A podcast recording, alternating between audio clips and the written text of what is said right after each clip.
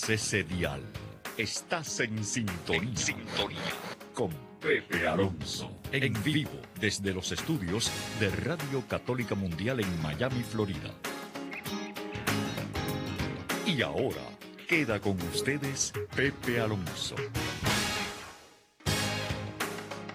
A toda mi querida familia de Radio Católica Mundial y tantas estaciones que están afiliadas con nosotros en esta tardecita de viernes, un saludo en el nombre de nuestro Señor. Bueno, prepárese porque hoy vamos de viaje. Nos vamos hacia el sur, a ese bellísimo país que tanto queremos, nuestra querida Colombia, concretamente a su capital, donde tengo el gusto de tener nuevamente con nosotros a alguien que es muy conocido aquí por nosotros, pero que hacía un tiempo que no que no lo invitaba yo, no porque no lo quiera tener, sino simplemente por las cuestiones de los horarios. Pero está con nosotros nuevamente nuestro queridísimo amigo en Cristo, Diego Arango. Diego, gracias por estar nuevamente aquí en esta tu estación también, Radio Católica Mundial. Gracias, Pepe. Me complace estar nuevamente con ustedes y con toda esta gran audiencia de Radio Católica Mundial un saludo muy especial a toda la gente eh, de tu equipo y obviamente a las personas que nos están escuchando desde acá, Bogotá, Colombia. Bogotá, Colombia, querida Colombia. Bueno, Diego, vamos, tenemos varios puntos que compartir en esta tarde ya de viernes. un comentario muy rápido, pues CWTN, Radio Católica Mundial, hemos estado durante todo este día transmitiendo esa marcha que se acaba de llevar a cabo en la ciudad de Washington, D.C la marcha Provida, eh, que como tú sabes, eh, ya eh, propiamente la Corte norteamericana ha anulado ese famoso decreto de Roe versus Wade, que en el año 1973 pues legalizó el aborto en todo este país, ¿no? Y bendito sea Dios que hace dos años la Corte Suprema ya lo anuló a nivel nacional, aunque ahora queda a nivel estatal. O sea, de los 50 estados, cada estado decide hasta dónde permite o no permite el aborto, pero bueno, se logró un gran triunfo, por, lo menos de la anulación a nivel nacional. Eh, así que hoy, hoy se celebró pues la 51 marcha por vida, ya no pidiendo a la Suprema Corte que lo anule, pues eso ya se realizó, sino ahora se sigue pidiendo que los estados sigan el buen ejemplo que sentaron la Suprema Corte y que los estados de este país pues traten también de, mm, en lo posible, eh, minimizar ese tremendo homicidio que es cada aborto, ¿verdad, Diego? Sí, mira, eso es realmente una de las cosas que la humanidad no ha querido entender, si bien es cierto que la mujer tiene el derecho a su propio cuerpo, eh, la criatura que engendra ya no es parte del cuerpo de la mujer, sino es la habitación, es el hogar donde ella misma, por cualquier razón, que se haya dado y por su característica misma de mujer, eh, lo ha permitido para que otra criatura nazca y que tenga la misma oportunidad que ella tuvo llegar a tener. Entonces, eh, aquí realmente se está, se está dando, Colombia es un país antiaborto, aquí mucha gente, aunque tratan de promoverlo, no realmente no han podido. Sin embargo, eh, han existido algunos triunfos parciales que desde luego pues eh, permiten que el aborto se vaya dando y especialmente pues con eh, muchos eh, parlamentarios y gobiernos progresistas como el actual eh, promueven realmente pues que el aborto sea parte de la cultura del ciudadano y la gente de por sí se opone a eso. Eh, La característica que dicen es que la madre corre peligro y eso pues es obviamente lo que se hace es entendible pero obviamente pues no, el aborto no puede no puede llegar a ser es un crimen contra la humanidad. Esa es la palabra correcta es un asesinato. O sea eh, tenemos que ser claros el aborto no es simplemente un acto médico de eh, mover ese cuerpecito no no es un es un asesinato además un asesinato brutal eh, Diego porque en la forma que se realizan muchos de esos abortos es, es terrible. No vamos a entrar en detalles, pero es una carnicería la que, se, la que se produce contra esa indefensa criatura ahí en el vientre de su madre, ¿verdad? Y esto es lo que mucha gente no acaba de entender, que cada vez que nosotros permitimos o se produce un aborto, estamos matando salvajemente, brutalmente a un ser humano que tiene el derecho a la vida. Porque tú has dicho, la mujer tiene derecho a su cuerpo, es una verdad, como una catedral, pero ese niño también tiene derecho a la vida. Niño o niña, según sea el sexo con el que eh, vendría esa criatura, ¿verdad, Diego?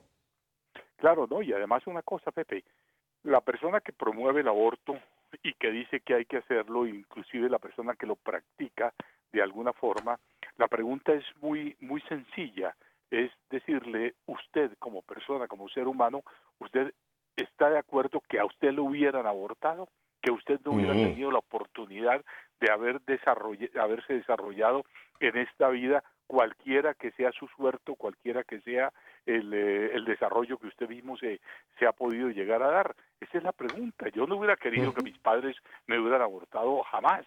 ¿Ya? No estarías ahora en Radio Católica Mundial. Imagínate el hueco que tendríamos aquí. Así es de sencillo. Entonces, a mí me parece que aparte de ser irracional, es estúpido porque en un momento dado pues la persona que lo promueve está faltando hacia su misma naturaleza y hacia su misma concepción. ¿ya? Entonces, eh, eso realmente no tiene. Y además veamos otra cosa, Pepe, eh, la población mundial va cada vez disminuyendo y obviamente en eh, años venideros o seguramente pues este el próximo siglo van a haber problemas graves en cuanto a lo que es la humanidad porque la gerontología está creciendo, las personas están viviendo ya eh, edades mucho más prolongadas y los jóvenes no quieren tener hijos. Tú tomas jóvenes de 20 años, 22 años, inclusive más 30 años y les preguntas y dicen, no, nosotros no queremos tener hijos. Y obviamente pues la población. Y en ciertos eh, en niveles culturales y socioeconómicos en algunos países sí están creciendo, de un, especialmente los más pobres, están creciendo de una forma, eh, digamos, geométrica, mientras ni siquiera es aritmética el del mundo occidental. Entonces es una cuestión muy complicada, Pepe. No, no, mira, países que, que, por ejemplo, que tú y yo tenemos mucho contacto, España, en España es un problema tremendo el que la despoblación que se está produciendo en España. Porque primero lo que tú mencionas, muchos de los jóvenes eh, no quieren casarse, no quieren tener una familia, quieren una unión libre con un chico, con una chica, han decrecido enormemente los matrimonios por la iglesia, que son la base de, propiamente de la iglesia, de la sociedad. Y además, después eh, viene la otra cuestión, no solamente los matrimonios que no quieren tener hijos, sino si acaso queda la chica embarazada, también el nivel de abortos es altísimo. Tú sabes que en España están quedando una cantidad de poblaciones despobladas, Diego, porque está decreciendo enormemente la población. Son más las personas que están pasando de esta vida a la vida eterna que las personas que están viniendo a esta vida, que serían estos bebés que, que, deberían estar naciendo. O sea que tenemos un problema, un problema, como tú lo acabas de decir, un problema serio en ese nivel de población. Pero aparte, Diego, y ya lo han hablado, me parece Patricia y Astrid también bastante, un punto también que pudiéramos tocar brevemente es, es que el, el, aborto es un pecado gravísimo, Diego. Eh, y esto como que la gente, esa palabra pecado como que la desocia del aborto y dice, no, no, está bien o está mal. No, no, está mal porque además la persona que comete el aborto y las personas que consienten ese aborto, ya sea el hombre, los padres, la familia, etcétera, se hacen cómplices de ese pecado. O sea, es un pecado múltiple.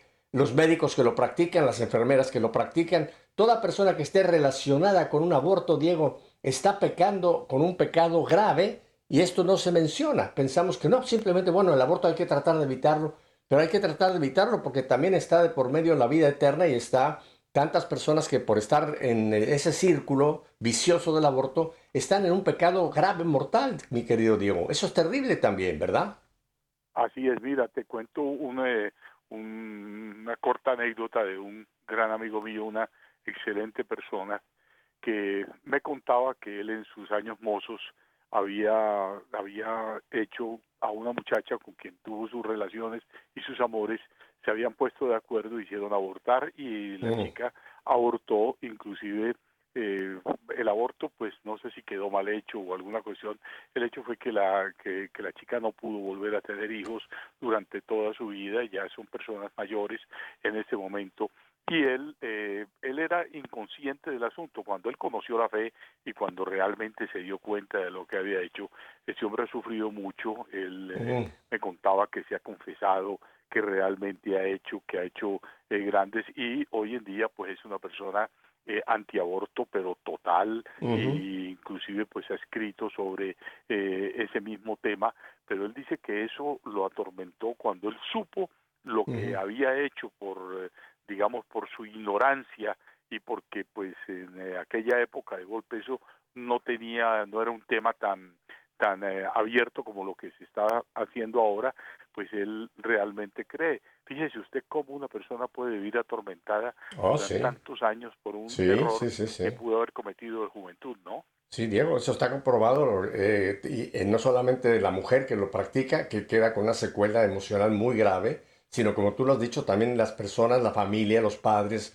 o el hombre, o la, en fin, las personas cercanas a esa, a esa mujer que, que permitió ese aborto, quedan, quedan con secuelas psicológicas y espirituales, Diego, porque no podemos es. desprender es- el acto del aborto eh, con, con la relación espiritual que esto acarrea, ¿verdad? No solamente es el asesinato desde un punto de vista, digamos, policiaco, que llamamos asesinato porque se le ha quitado la vida a un ino- inocente sin defensa, sino también la- las consecuencias espirituales que conlleva este pecado tan grave como todos los pecados mortales, pero estamos hablando concretamente del pecado del aborto, ¿verdad? Claro, porque es la persona más inocente, la persona más indefensa que obviamente puede hacer y la persona que se le ha colocado. Pero para culminarte la, la historia de este amigo y de esta cuestión, él, eh, mm, él pensó que él tenía que eh, rectificar en un momento dado ese error, esa falla, ese pecado que había cometido y él bajo su propia voluntad se lo comentó eso él a su esposa con quien se casó después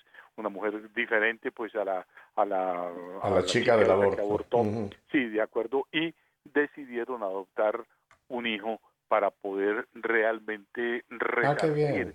Y dice que él amó tanto a ese hijo eh, que lo tuvo en su corazón. lo Mm. tuvo. El, el- el chico vivió como hasta los 30 años, se mató en un accidente, en un accidente eh, vehicular y él eh, pensó que para él era más duro eso que el de sus mismos hijos, pero que mi Dios le había mandado esa oportunidad para poder resarcir él ese Mm. pecado que había cometido. Fíjate tú. Mm.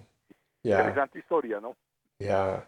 Mira, ahora que mencionas a esa cuestión de la adopción, yo recuerdo a Madre Teresa de Calcuta eh, que tenía una de sus frases era, mira, a las mujeres que están pensando en abortar, decía la Madre Teresa, Santa Teresa de Calcuta, decía, yo les digo, no aborten, denme a mí los niños si no los quieren, yo me encargo de ellos.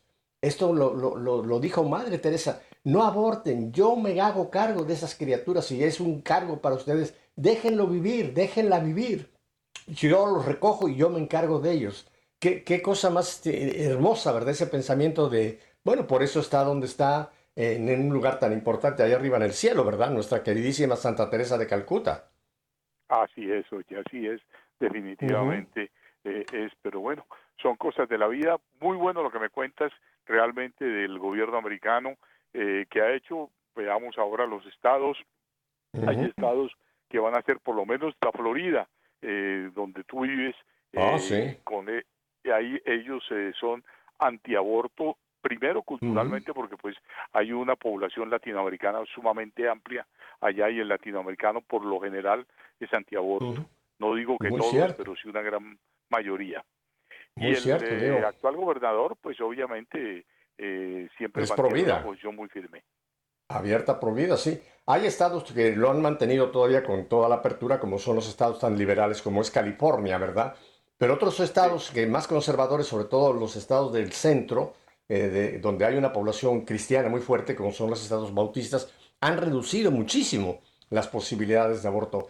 Y mira, hay una cosa interesante, y no es este programa para entrar en política, pero una persona que apoyó y que incluso eh, eh, siendo todavía presidente, envió un mensaje directamente a la marcha, que fue el primer presidente que lo hizo, fue el presidente Trump, cuando estaba todavía en su, en su mandato, ¿no? Porque Trump es pro vida.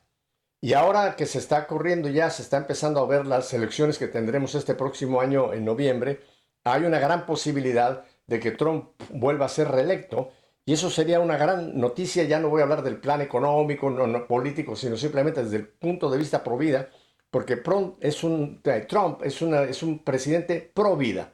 Así que ojalá realmente es todo lo contrario al actual presidente que tenemos, que es un desastre en todos sentidos. Ni menciono su nombre para no ensuciar esta estación, pero el que pudiera ser el próximo presidente reelecto sería Trump, lo cual te repito, simplemente por el hecho de pro vida, vale la pena orar que así sea, ¿verdad? Yo creo que eso va a ser, mira, eh, yo, eh, personalmente te lo digo desde acá, eh, obviamente en Sudamérica, y lo que sentimos, y no solamente por ser una persona que reconozco obviamente eh, las cualidades que tiene Donald Trump, eh, sino también el gobierno que él hizo y especialmente pues eh, lo que tú acabas de decir es un hombre provida es un hombre creyente es una persona que quiere eh, manejar los aspectos desde el tipo desde el punto de vista eh, moral y obviamente hay otro punto pues que no es eh, cuestión del programa ahora pero que es muy importante que la seguridad nacional y a su vez también la economía y la producción de este país. O sea que es completamente diferente a lo que es ese gobierno. Lo que pasa es que mira los gobiernos cuando entran bajo todo ese tipo de ideas y de criterios pues eh, obviamente nos golpean muchísimo. Nosotros aquí en Colombia estamos viviendo un proceso Oh, ya. que nunca antes lo habíamos tenido ante pues la indolencia precisamente de un gobernante que dice ser eh, el gobierno del cambio y que obviamente pues eh, su lema era la Colombia humana y eh, atraer Pero mira, mira, mira una cosa, creo que dijo la verdad eh, el actual presidente de Colombia cuando dijo un, un presidente del cambio, pero es un cambio, lo que no, lo que no aclaró es que es un cambio hacia el mal. Porque eh, eh, sí, re- realmente es un cambio, pero un, un cambio hacia, hacia el mal, no un cambio hacia algo mejor, ¿verdad? Ay, es sorprendente ver realmente cómo cómo cómo este hombre inclusive cómo está despilfarrando los recursos de, de, de los colombianos de los impuestos. Mira eh, se fue al, ah, a Davos a lo que es el Foro Mundial de la Economía que se hace Ujú. anualmente hizo alquilar una casa en Davos eh, que costó un millón de francos suizos que son Uf. 4.580 millones de pesos Oh, colombianos. Eso es una barbaridad para tres días para hacer es que una vitrina para Colombia. El hotel donde el tipo llega pagó pagaron 300 mil dólares para para la habitación de él y toda esta serie de cosas. Eh, no te alcanzas a imaginar la cantidad del derroche de dinero que este hombre de, de, de alguna manera es el Shangri-La de, de- con, el, con la plata del contribuyente colombiano y no ha hecho absolutamente nada que favorezca a este país. Eh, puso que la paz total con la guerrilla, con todo. Mira, la cantidad de la inseguridad ha crecido exponencialmente, lo mismo el aumento del costo de la vida. Qué lástima realmente eh, lo que hemos pasado y fue elegido democráticamente. No Eso es, lo, podemos eso, es lo más, eso es lo más lamentable, ¿verdad? Que efectivamente una parte del pueblo colombiano pues eh, eh, eh, no, no, se, no se dieron cuenta, o si se dieron cuenta, qué triste elegir a una persona que vendría pues a, a hacer lo que estamos hablando, ¿no? A hacer un, Pepe, un- un- un- No una- te un- eh, imaginas aquellos que votaron por él. Hoy, hoy se los encuentra uno en algún lugar, en la calle, conversa y se dan golpes de pecho y dicen, yo voté por él, pero no sé qué me pasó, arrepentidos completamente, Ujú. totalmente. El índice de popularidad del presidente está en una favorabilidad del 26%. bajísimo, Imagínate en apenas año, año y medio que lleva de gobierno. bajísimo, bajísimo. Oye, y, y ya que estamos hablando de presidentes, de- tú supiste del, del actual presidente de Argentina, que es Provida, para empezar es Provida, y lo acaba de mencionar en su discurso que pronunció en, allá en Davos, él mencionó que eh, de los derechos de los argentinos, y lo mencionó, es el derecho a la vida. Oye, yo cuando lo oí me, me- me llené de gozo porque es el, creo que ha sido la única persona que hasta donde yo conozco, que lo que he oído en Davos, que ha mencionado que ese, él, él es pro vida, así lo dijo claramente. Ahora, tú sabes que este presidente, eh, Milei, eh, no fue en un, en, un avión presidencial de Argentina, fue en un vuelo, un vuelo eh, comercial, Diego, y dijo que les estaba ahorrando a los argentinos dinero de no gastar en un avión y creo que llegó también a un hotel, no, no, no una suite como tú acabas de mencionar de Petros, y el tiempo que estuvo en Davos estuvo de lo más austero, pero me encantó ese detalle de que fue en un vuelo comercial, dice, les ahorré a los argentinos cerca de 300 mil dólares viajando yo en un vuelo comercial y no con un avión que gastaría muchísima gasolina, etcétera, y el costo de un avión tipo presidencial. Yo creo que este hombre está dando un ejemplo tremendo Además, Diego, ese discurso que él eh, elaboró y que presentó en Davos es un discurso extraordinario, donde realmente habló de lo que tiene que ser en nuestros, concretamente en nuestros países de América Latina, de salir de ese socialismo que él lo mencionó claramente, dijo, el socialismo lleva a la pobreza y a la desgracia. Y se los dijo enfrente a toda esta gentuza que se reunió en Davos para seguir con la gente 2030 y con todas esas agendas nefastas que quieren implantar por todo el mundo, Diego. ¿No te parece que este, este presidente ha sido un, regalo de Dios para Argentina y yo creo que un regalo de Dios para toda América? Bueno, mira, te voy a te voy a confesar esto. A mí en un principio cuando yo escuché y comencé a seguir a Milei en la en la campaña política y todo, pues como que mm, sentí un poco de, de, de prurito eh, hacia él no le gustaba su facha. Sí, porque es muy eh, peculiar. el eh, ajá. Eh, el pelo ese que trae. Todo, folclórico, todo. Oye, pero cuando ya lo he visto, estoy impresionado de la calidad humana que tiene y sobre todo la capacidad. Mira, ese discurso que él hizo en Davos, me pareció extraordinario. Extraordinario, lo mejor. Y, lo, han comentado, lo han comentado por todo el mundo. Es el mejor discurso que se ha dado en Davos. El, histórico, lo han nombrado. No solamente el asunto de, del, del tema cuando él se declara pro vida, sino cómo de una forma amplia les dice a toda esa comunidad internacional que la fuente de producción para que exista realmente un mayor bienestar social tiene que ser a través de la producción y esos son ustedes, como les digo, los empresarios, los héroes y las personas que están colocando y a ustedes son los que tenemos que hacer. Y Argentina ha sufrido todo lo contrario y eso es lo que vamos a arreglar. No, ese tipo es una maravilla, te cuento que estoy admirado con el hombre. Sí, sí. Mira, eh, yo he oído ya comentarios, por ejemplo, volviendo a España, donde un grupo de gente de España, una gran parte de los españoles dice, ojalá, ojalá tuviéramos un Milei y no la barbaridad que tenemos que estar destrozando España, que es este presidente Sánchez.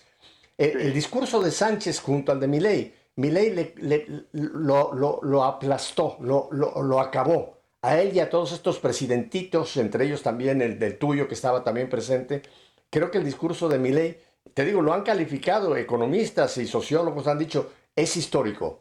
Nadie en Davos había dado un discurso tan sensato, porque además habló de la realidad, no vino con utopías, no, no, de la realidad. Y creo que realmente, mira, hay que darle gracias a Dios porque el Señor ha bendecido a ese país tan, que tanto queremos, Argentina, que se merecía realmente que llegara un hombre. Y yo creo que tenemos que darle gracias por América, porque este hombre está sentando un precedente, mi querido Diego. Tú que has estado metido mucho en política, yo creo que, que esto, el ejemplo que está dando, yo creo que va a tener alguna repercusión positiva en toda nuestra América, ¿no lo crees? Sí, te lo creo y te voy a hacer realmente, te voy a nombrar otro presidente de América Latina que está pasando por unos problemas eh, sumamente graves, pero creo que va a dar también una buena sorpresa, que es el presidente Daniel Novoa del Ecuador.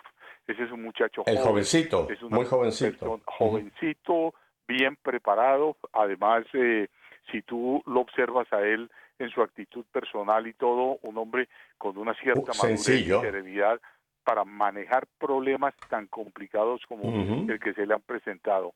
Él proviene de una familia y de una familia muy rica, pero son quizás eh, la familia Novoa es quizás la más rica del Ecuador. Su abuelo, eh, Lucho Novoa Naranjo, fue un hombre que tuvo la capacidad de eh, dimensionar la industria de exportación bananera y de, y de transporte bananero hacia el resto del mundo. Eh, muchas empresas lo hizo su, su papá, o sea, el hijo de, de, de Lucho Novoa, Alvarito Novoa, se presentó cinco veces a la presidencia y siempre fue derrotado y él quiso mm. hacer. Y mira que el, el hijo de él se presenta y en la primera oportunidad sale. Le está tocando algo durísimo, que es Muy duro. eh, La guerra contra el narcotráfico.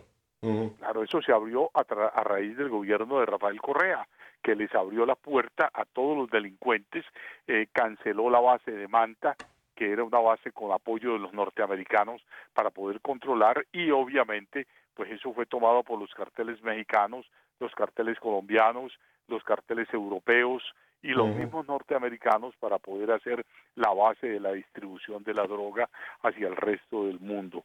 Y le toca algo, pero ya inclusive los Estados Unidos con este gobierno tan débil que tiene, aún sí se le ofreció brindarle apoyo. Pero si Trump llega a la presidencia, yo creo que va a tener ahí sí un verdadero y efectivo apoyo. Y Milei le ofreció que también le mandaba tropas para poderlo reforzar. Eso es admirable, desde luego. El presidente Petro de Colombia ha guardado silencio, no ha dicho absolutamente nada. ¿Por qué? Porque él favorece a los delincuentes, Claro. que es el origen de él, porque Petro es un hombre que viene de la delincuencia. Él fue en su Ujú. juventud un delincuente y después fue que se convirtió en político y mire pues hasta dónde llegó. Eh, tengo entendido que además, eh, eh, creo que es solamente año y medio el que el actual, este muchacho joven en, en Ecuador tiene, tiene como mandato, ¿no? ¿tú crees que habría posibilidad una vez que se cumpla su mandato, eh, existe la posibilidad en Ecuador de una reelección? Sí, eh, la Constitución, la Constitución lo permite y obviamente el- la labor que él está haciendo está siendo muy bien eh, receptada por la mayoría de la población ecuatoriana porque él está poniendo la cara, le está poniendo el hombro a todo lo que es el problema de, de estas bandas criminales y estaría completamente seguro que él va a ser reelecto y obviamente pues le va a permitir la oportunidad Mm. de poder eh, desarrollar muchísimo más ese país que hoy en día está sufriendo enormes consecuencias. Eh, yo vi el otro día una imagen que me llamó mucho la atención de la sencillez de este chico, porque es un hombre muy joven. Estaba visitando algunos de los sitios donde se produjo en la semana pasada, empezaron estas eh, pues barbaridades en las cárceles y en- en las ciudades, etcétera, sobre todo en Guayaquil. Y, él iba con una camiseta sencillísima. Si tú no te dicen que este es el presidente de Ecuador, tú pensarías que era uno, era uno más de los periodistas que estaba caminando ahí, pero no, no, era, era él con una sencillez que me llamó la atención, ¿no?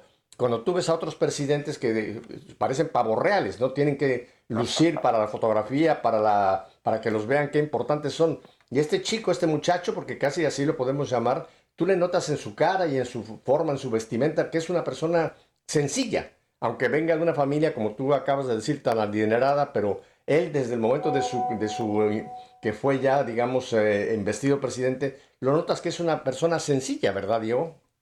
Totalmente sencillo. Mira, ese muchacho así como lo vistes con la camisetica negra, eh, colocando por todas partes, igualmente también conoce y sabe respetar mucho lo que son los protocolos de la dignidad de su de su vestimenta porque cuando ya le toca en algún tipo de foros uno lo ve muy bien vestido muy elegante que lo ve y la forma como él se comporta su- digamos el eh, el, el asunto de de sus eh, mismos ademanes se le demuestra que es una persona realmente de, de, de muy buena, digamos, de muy buena clase, llamémoslo así, pues eh, sin llegar a ser clasista ni nada, pero que de todas formas demuestra que tiene pues un glamour en, eh, en ese aspecto y en ese sentido.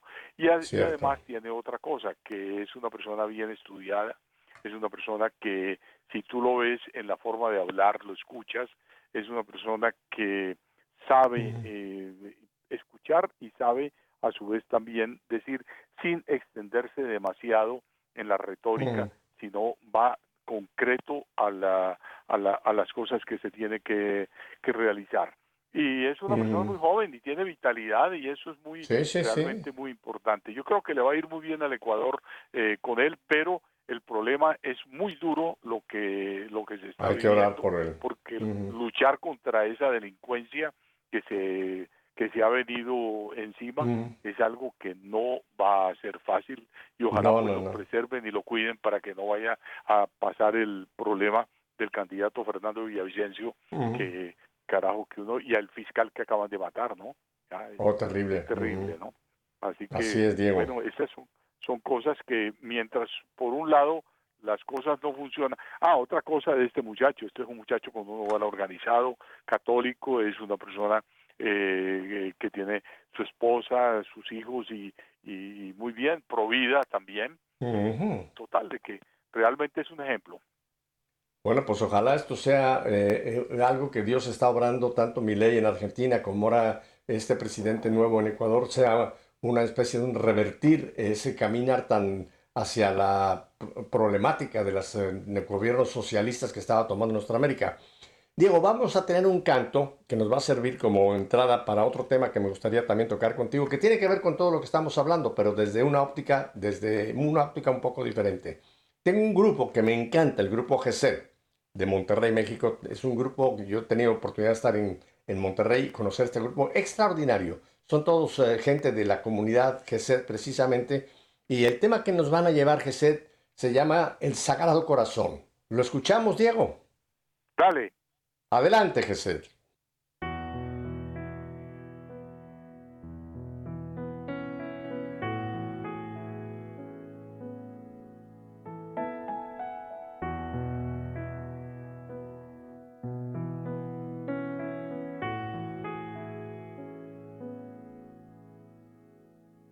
Oh Jesús, a tu corazón confío mi necesidad. Después deja tu corazón actuar. Oh Jesús, yo cuento contigo, yo confío en ti.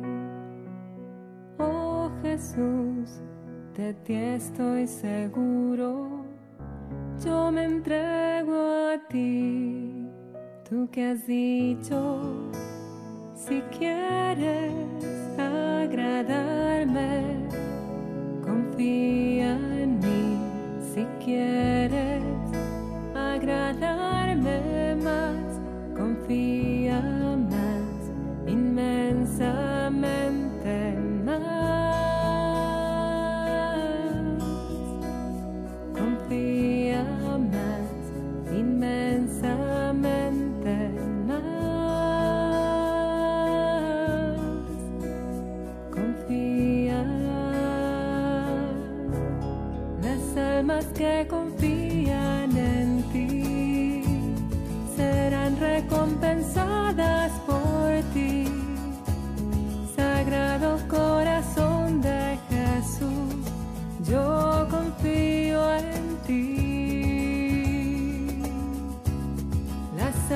sky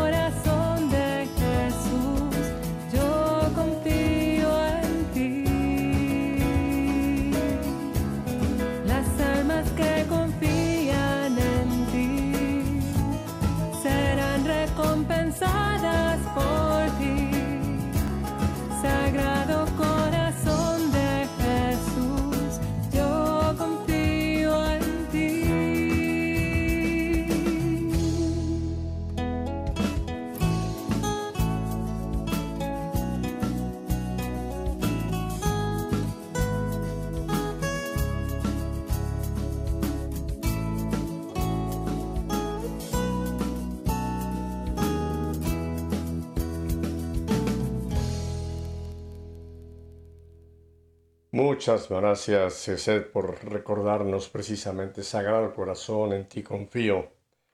Ah, Diego, estamos en un tiempo hermoso dentro de la iglesia, de- a pesar de pues, de que hemos hablado un poco de los problemas que también existen, como son el aborto y eh, el- todavía los gobiernos que están bajo regímenes que no están trayendo más que problemas y malos gobiernos a muchos países, pero estamos dentro de la iglesia viviendo un tiempo lindo, que fíjate que es interesante, muy pocos católicos ah, han caído en la cuenta, aunque el Vaticano lo ha publicado, estamos viviendo un jubileo, el jubileo del corazón de Jesús, el jubileo del Sagrado Corazón de Jesús, Diego, que es precisamente la conmemoración del 350 aniversario de las apariciones del corazón de Jesús a Santa Margarita, Mar- perdón, Mar- Margarita María de la Coca, allá en Paray de Montiel.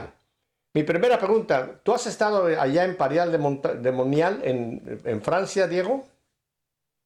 No, eh, a ver, yo he estado en, eh, en el Sacre Cré, que es en París, eh, El obviamente. Sagrado donde Corazón. La famosa Basílica del Sagrado Corazón.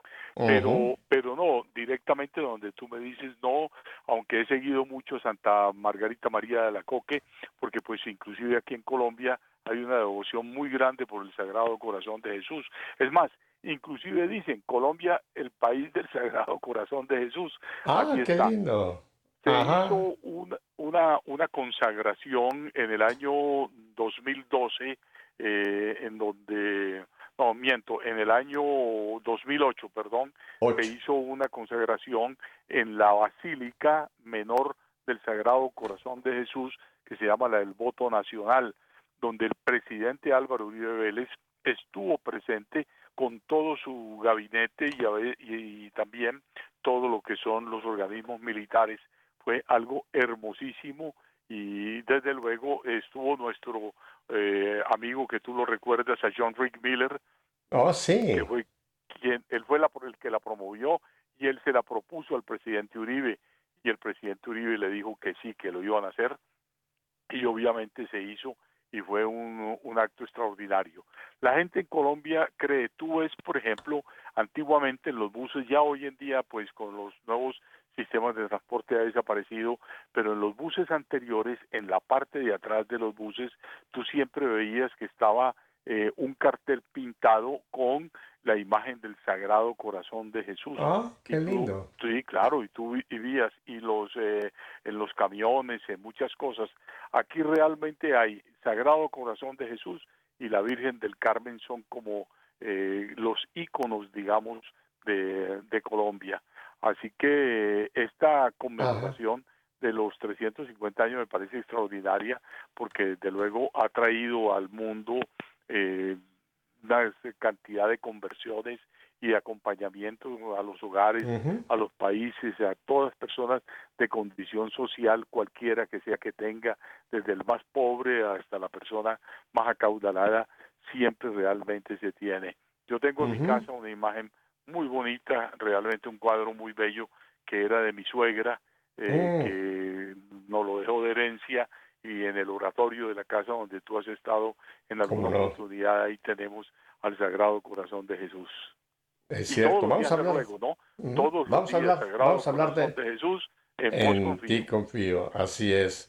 Eh, vamos a hablar un poquito de esta devoción, eh, pero fíjate que esta principió el año pasado, el 27 de diciembre, que fue la fecha aniversario de la primera aparición principal. Y se va a extender, eh, por, va a ser muy especial, no es solamente un año, como otros jubileos extraordinarios que hemos tenido, como el de San José, etcétera. Este va a ser, va a ir hasta el 27 de junio de 2025. O sea que estamos apenas iniciando este año y medio de este jubileo, Diego. Y solamente para Sí. hacer una breve historia, fue en el siglo XVII cuando Jesucristo mismo, fíjate, esta es una aparición cristocéntrica, descubrió su corazón a, en aquel momento Sor Margarita María, monja de la Orden de la Visitación, ahí en Paray Lemonial, si no me equivoco, que se encuentra en la pro- provincia de Boloña, en Francia. Y las tres apariciones principales tuvieron lugar un 27 de diciembre de 1960 1673. La siguiente fue el siguiente año, el primer viernes de 1674, y la siguiente fue en junio de 1900, mi, perdón, 1675. Es por eso que se, se- se extiende por año y medio para terminar con el junio. De, en este año será en el año 2025, Diego. Qué interesante, ¿verdad? Que tenemos este jubileo. Y te repito, no me explico por qué no se le ha hecho más promoción a nivel eh, nacional, a nivel parroquial, a nivel diocesano, a nivel parroquial de esta devoción. Mira, yo recuerdo, Diego, y no sé, en Colombia tú nos vas a contar, en mi juventud, y de hecho yo lo tengo aquí en mi casa, que casi en todas las casas de México, eh, de católicos, bueno, era una inmensa mayoría católica, ha cambiado eso, pero en la puerta de entrada de la casa siempre se colocaba por la parte de dentro de casa una pequeña plaquita que tenía el Sagrado Corazón.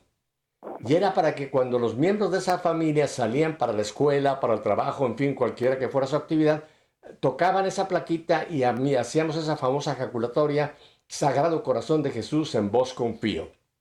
Y al regresar a casa en la tarde, después del colegio, la oficina o lo que sea, al volver a pasar por esa puerta principal, nuevamente se tocaba nuevamente esa pequeña cap- capita, plaquita, y se decía, gracias Sagrado Corazón porque me protegiste en este día.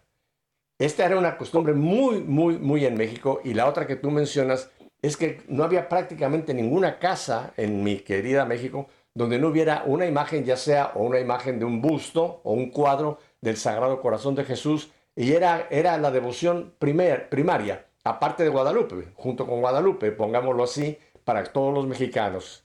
¿Cómo ha sido en Colombia? Tú ya nos narraste de tu casa, pero en Colombia, ¿cómo es esta? Ahí también esas plaquitas. Ah, y la otra, ese pequeño escapulario, el detente. No sé si tú lo recuerdas. Yo tengo, yo tengo uno conmigo en mi cartera, ese famoso pequeño escapulario que decía, decía, detente, el sagrado, cora- el sagrado corazón de Jesús está contigo. Era para que no fuera uno a, a pecar, ¿verdad? De recordarse, detente, el sagrado corazón está contigo. ¿Cómo, cómo son esas eh, tradiciones en Colombia? Mira, mira, yo, yo comienzo diciéndote por mi propia casa. Lo, si tú entras a mi casa, lo primero que encuentras es detente. El corazón Ajá. de Jesús está contigo. Detente, Ajá. demonio, tentación, pasión, peligro, enemistad, tristeza, penas, enfermedad, muerte, infierno. Que el corazón de Jesús, mi Dios, mi redentor, mi amor, mi esperanza, está conmigo.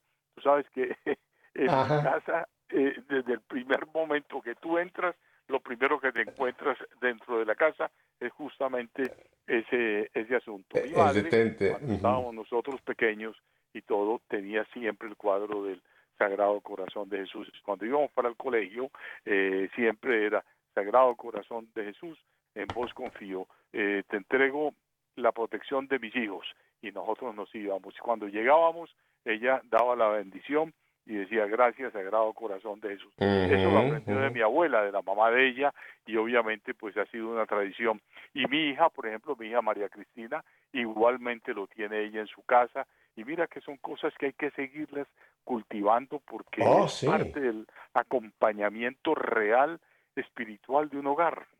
Cierto, Así Diego. que a- Ujú. aquí en Colombia te digo que el amor por el Sagrado Corazón de Jesús es enorme La gente lo sigue, la gente lo, lo mantiene y desde luego, ahora hay unas basílicas interesantes en varios lugares eh, del em, el país, Santuario de las Lajas en Nariño también, eh, de la Virgen de las Lajas muy bonito y Sagrado Corazón también, igualmente. Como te digo, esa es parte de la cultura y parte de la devoción y de la fe que el colombiano que tiene muchísima fe y aún Ujú. gracias a Dios la mantiene. Bendito Dios, me encanta oír este reporte de, de la bella Colombia, que es un país tan tradicionalmente católico, ¿verdad, Diego? Y fíjate que es Sí. interesante porque el lema de este jubileo es devolver amor por amor. Me gusta muchísimo el lema, porque algo que el Sagrado Corazón le compartió a, a Sor Margarita es que recibió la misión de que Jesús declarara su amor, mi corazón está tan apasionado de amor por todos los hombres y por ti en particular. Esa fue la primera como sensación que tuvo eh, la santa, el, el- el amor del Sagrado Corazón, el amor de Cristo, concretamente en, ese, en esa, digamos, imagen del Sagrado Corazón. Pero fíjate que inmediatamente después el Sagrado Corazón le reveló a Sor Margarita que se quejaba un poco porque su amor no era correspondido y que recibía de la mayor de la gente solo ingratitud e indiferencias, palabras del Sagrado Corazón a Sor, a Sor Margarita. Yo creo, Diego, que hoy día que estamos viendo también dentro de nuestra querida Iglesia Católica cómo se ha extendido esa apostasía, donde muchos católicos, que se aún se siguen llamando católicos, pero en cierta forma han apostatado de su fe, porque no están viviendo, no están viviendo su fe. Son lo que yo les llamo los eh, católicos camaleones, Diego los que si acaso van a misa, si es que van porque hoy día ha bajado muchísimo la asistencia también a misa, van a misa quizá, pero después su vida eh, a partir de, que salen de la iglesia casi no se diferencia de los no creyentes o de los paganos, ¿no? Entonces por eso creo que eh, este agravio o esta falta de amor a Cristo eh, concretamente y bueno, a su corazón, ese corazón que fue traspasado por la lanza, seguimos ofendiendo y seguimos siendo ingratos con, con el Señor, ¿verdad, Diego? Sí, claro, es cierto, ¿no? Y obviamente, mira, esa, digamos, ese principio, esa, esa consigna de devolver amor por amor, también, eh, digamos, entra dentro de lo que es el amor eucarístico, porque Exacto. que eh, la Eucaristía es la que en un momento dado aviva eh, no solamente ese mismo sentimiento parroquial en los diferentes lugares donde uno pueda vivir, sino en la reflexión de las experiencias que las personas tengan en la misa, tú lo acabas de decir ahora, en las mismas procesiones eucarísticas que se llevan en muchas diócesis del mundo, porque realmente ese es el recuerdo que Dios no nos abandona nunca, que somos su pueblo y que Él camina con nosotros en medio de las ciudades, de los pueblos, de las angustias, de los éxitos, porque la presencia es ese recordatorio del amor a Dios que nunca, de verdad, nunca falla. Y Él, Dios, se acerca al pueblo a través precisamente de estas imágenes, de estos recuerdos, de estas oraciones, y con eso el misterio eucarístico que es ofrecido y que se celebra y que la devoción del pueblo de Dios participa precisamente en estas celebraciones y ahí es donde se da. Por eso la misa hay que preservarla para o para hoy, para siempre. O sea, nunca se podrá realmente acabar. Yo creo que es lo más grandioso que queda desde luego como eh, la herencia que nos deja nuestro Señor Jesucristo con su sacrificio. Fíjate que hay dos, eh, dos conexiones que me parece que sería interesante que las comentáramos. Uno fue las apariciones que años más tarde, el siglo pasado, tuvo Sor Faustina, hoy día Santa Faustina, también de esa imagen del Sagrado Corazón, de ese Jesús donde los rayos parten de su corazón. La imagen que tuvo Sor Faustina, fíjate que eh, también Sagrado, Jesús en ti confió y cómo esos rayos de la misericordia de Dios parten del corazón. O sea, está íntimamente ligada también con la visión que tuvo Santa Margarita del Sagrado Corazón. Y el, otro punto, digo, que me gustaría que comentáramos es como también la Eucaristía, cuando hemos tenido milagros eucarísticos y los que se han hecho análisis, han llegado a la conclusión que muchos de estos milagros eucarísticos analizados han encontrado que es tejido del corazón. O sea que ese milagro, por ejemplo, el del anciano y otros que se han estudiado, han comprobado que pertenece al, es un tejido del corazón humano lo que nosotros recibimos en la Eucaristía. Eh, no quiere decir que en cada comunión nosotros se vaya a hacer ese cambio como se ha hecho en esos lugares donde existen estos milagros eucarísticos. Pero Diego, cada vez que nosotros recibimos la Eucaristía, estamos recibiendo a Cristo completo, pero concretamente estamos recibiendo ese corazón que implica la vida que Cristo nos ofrece, eh, el pan de vida que se nos ofrece, ese corazón de vida que se nos ofrece. Qué interesante, ¿verdad? Que la Eucaristía está muy ligada al corazón directamente y cómo el Señor a Santa Margarita y después a Sor Faustina, les ha mostrado esas imágenes del Sagrado Corazón que se nos quiere entregar por misericordia, ¿verdad?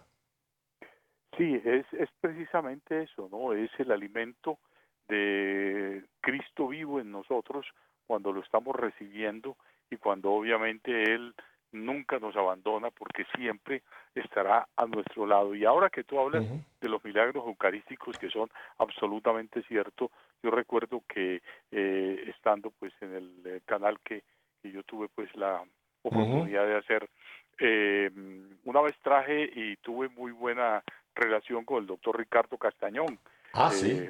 un boliviano, que tú sabes que es una persona muy seria y que se dedicó al estudio de los milagros eucarísticos el cual pues ha sido absolutamente claro eh, la verdadera existencia y las comprobaciones que se han dado de que sí es carne viva eh, lo que la persona a través de, de la hostia está recibiendo en su cuerpo. Interés, Ujú. Conociste a Castañón, ¿no? Sí, cómo no, cómo no, lo he conocido. Y es que además, Diego, el mismo Señor lo dijo, el que bebe, el que bebe de mi sangre y come de mi cuerpo, nosotros, aunque está bajo la especie de ese pan en la Eucaristía, pero estamos recibiendo el cuerpo de Cristo. Y, y vuelvo y insisto, en estos milagros se ha comprobado de que esa parte del cuerpo es la parte que nosotros llamamos quizá la que nos da más vitalidad, que es el corazón, ¿verdad? Entonces yo creo que está es. muy ligada nuestra devoción a la Eucaristía con esa devoción que tenemos que volver a sacar, quizá volver a sacar del closet, Diego. Porque hay muchos católicos que tenían quizá esa tradición que tú has mencionado, que yo he mencionado, pero que la habían o- o- olvidado o la habían puesto en un segundo término. Y yo creo que este jubileo nos va a estar insistiendo, y lo haremos aquí nosotros en Radio Católica Mundial, de que tenemos que volver a esa devoción al Sagrado Corazón. Volver a tener esa imagen en casa para todos los días, tener un momento de oración ante esa imagen, tener, como yo decía, esa, ese detente, eh, tener esa plaquita, en fin, estos eh, como son una especie de mini sacramentales que nos ayudan a vivir ese amor que debemos día con día manifestarle al Sagrado Corazón de Jesús, sobre todo también en reparación de lo que él se quejó, ¿no? De esos agravios, de ese, de ese abandono en que hoy día la humanidad lo tiene, Diego. Yo creo que este jubileo nos tiene que encender nuevamente en amor a Cristo, concretamente en- a través de su Sagrado Corazón, ¿verdad, Diego? Bueno, que realmente ese sea como la conclusión que sacamos de esta charla tan interesante que hemos tenido sobre el Sagrado Corazón de Jesús para que la gente nunca olvide que esta devoción es la devoción más clara que uno pueda llegar a tener porque es la presencia viva de nuestro Señor Jesucristo en nuestras vidas, en nuestro hogar y que a través de la Eucaristía lo vamos a estar implementando. Por favor, que la gente se lo inculque a sus hijos, a sus nietos, para que obviamente esto siempre se mantenga. Pero desde luego, esto nunca va a faltar en la humanidad. Y ojalá pues estos gobiernos que nos están llevando, los nuevos que vengan, siempre tengan esa conciencia clara de no dejar perder esa fe popular que es lo que alimenta a un pueblo, le da vida y le da fortaleza para poder seguir este mundo tan duro y tan convulso como el que se está viviendo. Cierto, Diego. Y mira, tú mencionaste esa, esa, pues, eh, esa dedicación de Colombia al Sagrado Corazón, pero eso también lo podemos hacer en nuestros hogares, Diego. Si uno va a Claro. internet y pone pequeña, eh, hay unas pequeñas eh, paraliturgias de cómo consagrar una familia, un hogar al Sagrado Corazón. Ojalá lo pudiéramos hacer en este jubileo y lo más pronto, lo mejor para que ya quede arraigado en cada casa, ¿verdad? ¿Te imaginas qué hermoso, Diego, que cada hogar católico hiciera durante este jubileo específicamente esa consagración o reconsagración de la familia que mora en ese hogar y de ese hogar, como tú dices, para que también lo proteja de que no haya malos eh, espíritus ahí, que, que nos volviéramos a, a consagrar al Sagrado Corazón? Porque fíjate que de todas las devociones que la iglesia nos presenta, esta es cristocéntrica 100%. Tenemos otras muchas que son lindas, como es nuestras devociones marianas, a la Virgen de Guadalupe, la Virgen de Chiquinquirá, son importantes también. Pero yo creo que esta resalta porque esta es cristocéntrica. Aquí estamos yendo directamente a Cristo, específicamente a través de ese sagrado corazón que le mostró a Santa, Mar- a Santa Margarita. ¿Cuál sería, Diego, tu último pensamiento en 30 segundos? Mira, eh, mi último pensamiento lo acabas de dar y obviamente creo que uno tiene que hacerlo realidad. Yo creo que tenemos que eh, comunicarle a la mayoría de la gente a donde uno tiene acceso la forma y la, y la manera de nunca dejar atrás ni olvidar Mm. esta sagrada devoción y Así es. Bueno, mi querido Diego, no te digo adiós porque espero que pronto yo vuelva a tener la fortuna de contar contigo aquí en Radio Católica. Así que muchísimas gracias, Diego. Dale un abrazo muy fuerte a tu esposa y a ustedes, mi querida familia. Ya saben, mi despedida de todos los viernes. Si Dios nos concede una semana más de vida, volveremos la próxima semana para seguir poniéndonos en sintonía. Hasta entonces, bendiciones.